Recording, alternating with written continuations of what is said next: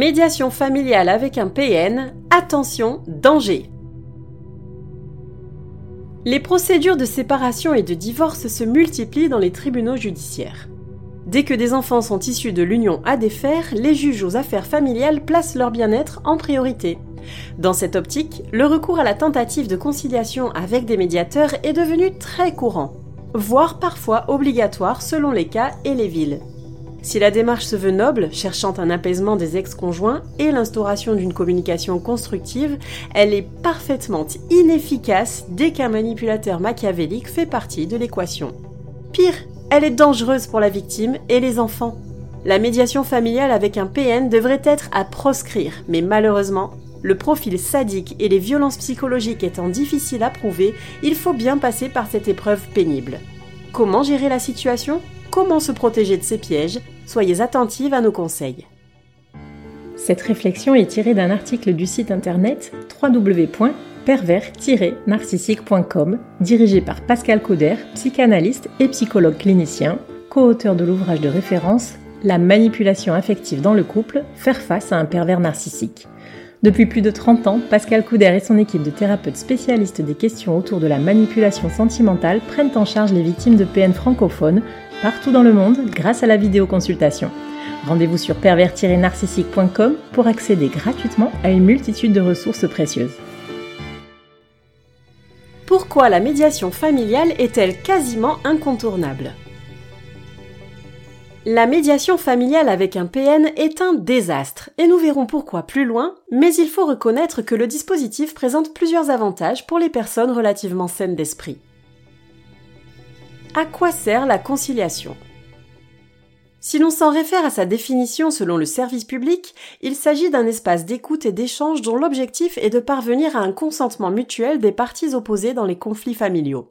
La présence des conciliateurs, souvent des professionnels qualifiés en psychologie et en droit, issus d'associations indépendantes, permet de replacer les solutions constructives au centre des discussions. Il s'emploie à contenir les emportements dus aux affects et à la rancœur qui viennent généralement polluer les négociations pour se concentrer sur les intérêts de chacun. De plus, lorsqu'un accord amiable est conclu, le travail du JAF, le juge aux affaires familiales, s'en trouve facilité puisqu'il n'a plus qu'à l'homologuer. L'affaire est donc traitée plus rapidement, avec un sentiment de satisfaction bien meilleur pour les adversaires, qu'il s'agisse de parents, de grands-parents ou de jeunes adultes en rupture de liens familiaux. La médiation familiale est-elle obligatoire? En théorie, la rencontre avec des médiateurs est proposée par le juge sans obligation. En pratique, celui qui la refuse envoie un signal fort de mauvaise volonté qui pourrait être très mal perçu par les magistrats. Traduction Si vous êtes invité en séance de médiation, il faut vous y rendre, vous n'avez guère le choix. Le seul cas où la conciliation n'a pas lieu d'être, c'est lorsqu'il y a eu violence avérée sur l'un des conjoints ou enfants. Mais si la loi française reconnaît la violence psychologique au même titre que la violence physique, encore faut-il être capable d'en amener la preuve. Étant donné l'ingéniosité malicieuse du pervers narcissique à couvrir ses méfaits, il est pratiquement impossible de se voir octroyer cette dispense. Comment se passe la rencontre avec les médiateurs familiaux et le PN La première chose à savoir, c'est que le rendez-vous de conciliation se fait en présence des deux parties, il n'est d'ailleurs pas autorisé de voir vos conseillers en l'absence de votre opposant. Et oui, vous qui savez combien le no-contact est salutaire dans la séparation avec un manipulateur pervers, vous allez devoir lui faire face, avec des inconnus pour témoins, souvent deux médiateurs, qu'il tentera immanquablement de retourner contre vous, comme il l'a fait avec votre entourage. La première rencontre est une réunion d'information, et elle est gratuite. Elle est l'occasion d'exposer le litige et vise à déterminer les objectifs. Ensuite, il y aura autant de rendez-vous que nécessaire, en général entre 6 et 10, soit jusqu'à un accord, soit jusqu'à l'abandon de la conciliation en cas d'échec. Ces séances sont payantes, bien que la somme soit modeste. Chaque partie verse séparément le tarif fixé en fonction de ses revenus. Ce qu'il faut impérativement retenir, c'est que la médiation familiale reste un espace parfaitement confidentiel. Tout ce qui s'y passe ne sortira pas des murs de la salle de réunion. Aucun écrit ne doit y être produit et aucun rapport ne sera transmis à quiconque, pas même au juge des affaires familiales.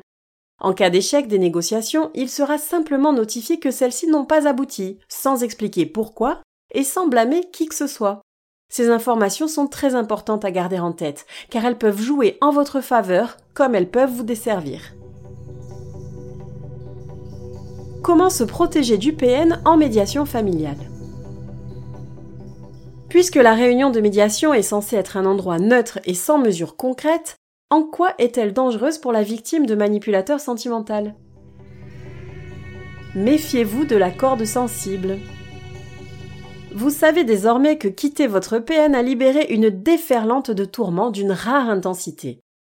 Vous êtes probablement à bout de nerfs et de force dans l'angoisse d'une décision du juge concernant votre progéniture qui va peut-être changer votre destin pour les vingt ans à venir. Les enjeux sont immenses, le stress est à son comble et l'épuisement a atteint un niveau inédit. Autant dire que vous n'êtes pas dans les meilleures conditions pour prendre des dispositions de façon logique et raisonnable. Comment le PN se comporte-t-il en séance de médiation? Évidemment, le PN sait très bien que votre état n'est pas au beau fixe puisqu'il en est l'orfèvre.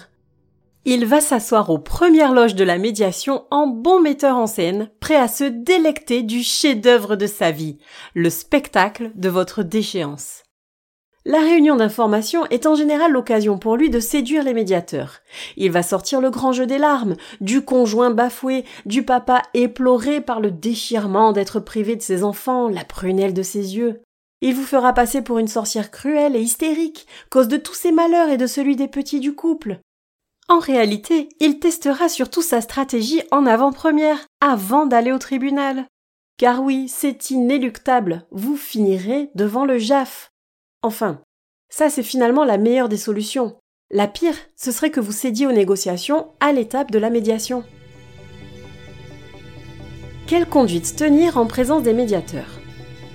Ne nous leurrons pas, le manipulateur émotionnel va continuer à vous embrouiller l'esprit. S'il réussit à se mettre les conciliateurs dans la poche, vous subirez une pression très forte. Dans ces cas-là, souvenez-vous qu'il ne faut rien signer en médiation, c'est contraire à l'éthique. Ne prenez aucune décision, aucun engagement dans le feu de l'action.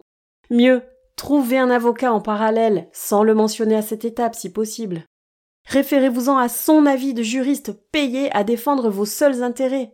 La médiation familiale avec un PN n'est qu'une mascarade, une perte de temps pour vous et une opportunité pour lui. Vivez-la vous aussi comme un spectacle. Asseyez-vous, écoutez silencieusement, mais attentivement. Au moins, cela vous renseignera sur les arguments qui seront utilisés contre vous au tribunal et vous aidera à vous préparer à les contrer.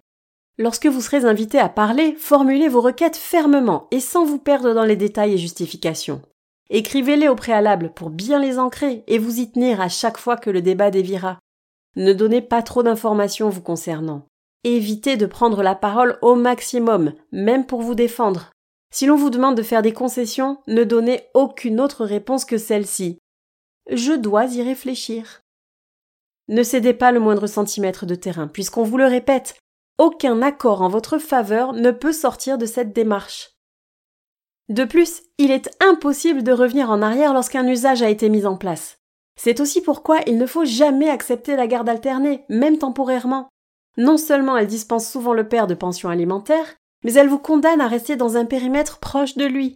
Sans compter qu'elle lui laisse une belle marge de manœuvre pour manipuler les enfants et instaurer l'aliénation parentale. Attention aux manigances cachées. Puisque le PN utilise la médiation familiale comme une énième tentative d'enfumage, vous n'êtes pas à l'abri qu'il ne s'agisse ici pour lui que de gagner du temps.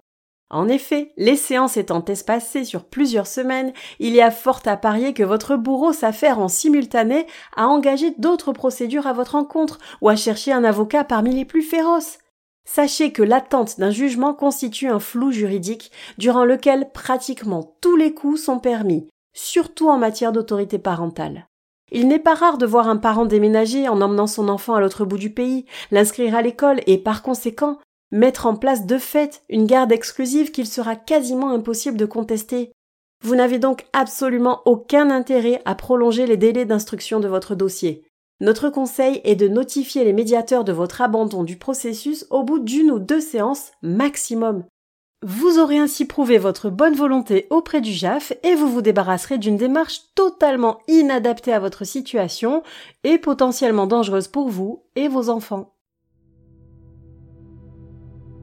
Il aurait été invraisemblable de penser qu'un manipulateur narcissique, lui qui se croit au-dessus des lois, se plie au jeu de la conciliation sans que cela lui soit utile.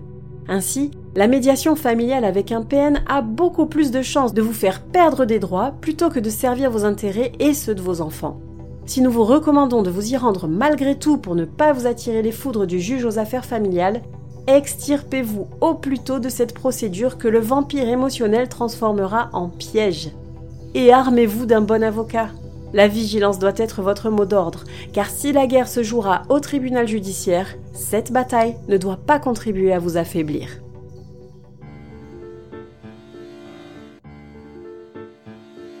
N'hésitez pas à vous faire accompagner par des thérapeutes spécialistes des questions de la perversité narcissique.